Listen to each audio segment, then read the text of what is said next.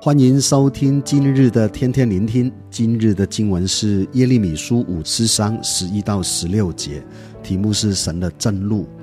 相信大部分的弟兄姐妹跟我一样，我们比较熟悉神的对我们的爱、温柔跟忍耐，但我们很少，甚至对神的震怒很陌生。但是我我们呢，对人的震怒却要很熟悉。因为人的怒气都是与生俱来的，我们不需要别人叫我们怎么生气，我们按着当下的感受、当下的情况、我们自己的认知，我们去做判断、反应，我们就会有情绪，我们就很容易就动怒了。我们自己是这样，身边的人也是这样，所以我们对人的怒气并不陌生。我留意到一个情况，就是当男生在开车的时候，特别容易生气的。当女人跟孩子一起去整理房间的时候，也特别容易生气的。我们很多很多时候都是这样哈，事情并没有按我们的预期发生，我们就会按当下的感受跟认知，我们就会生气。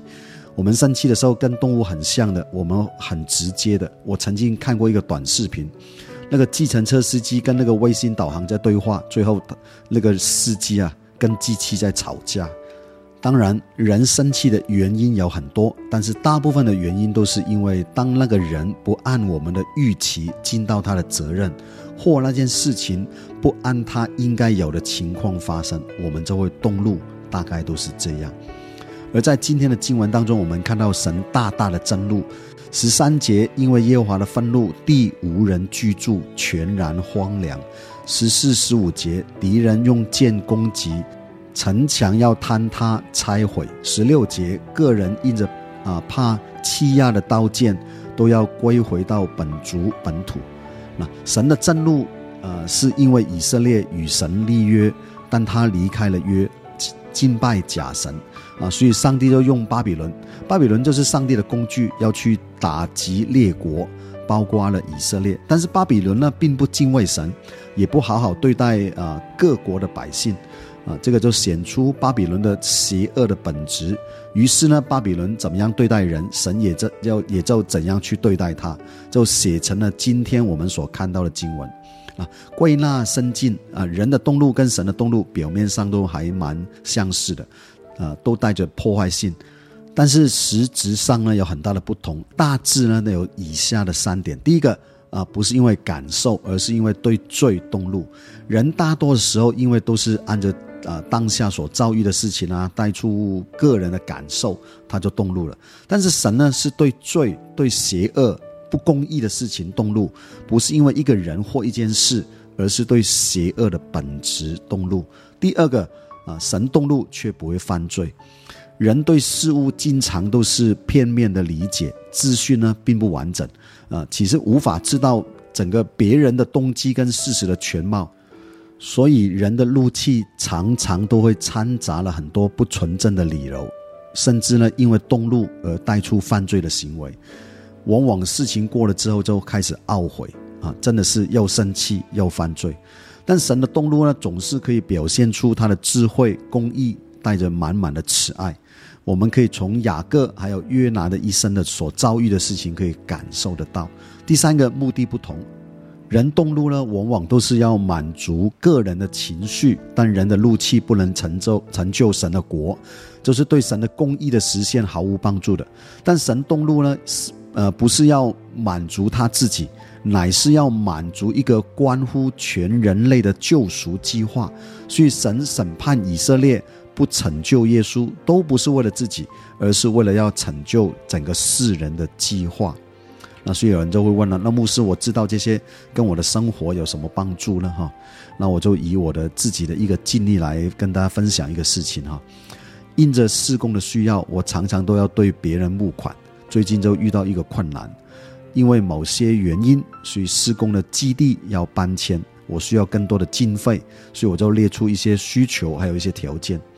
当我向某一个单位去说明的时候，我却被责备了。指着我是一个不不会懂得跟人沟通的人，搬迁的地点呢，应该选比较偏远的地方。我们不应该做这个，不应该做那个。不只是那个单位的负责人，包括里面的理事啊，每一个人都来教我怎么做人，要我学会现实啊，要我谦卑。甚至呢评论我侍奉的动机。我以前以为我们跟捐款者之间是一个平行的关系，就是他们有爱心来支持我们所做的施工。但是那一天我才发现，原来是上下的关系。他们不是捐款的，他们是付费买服务的。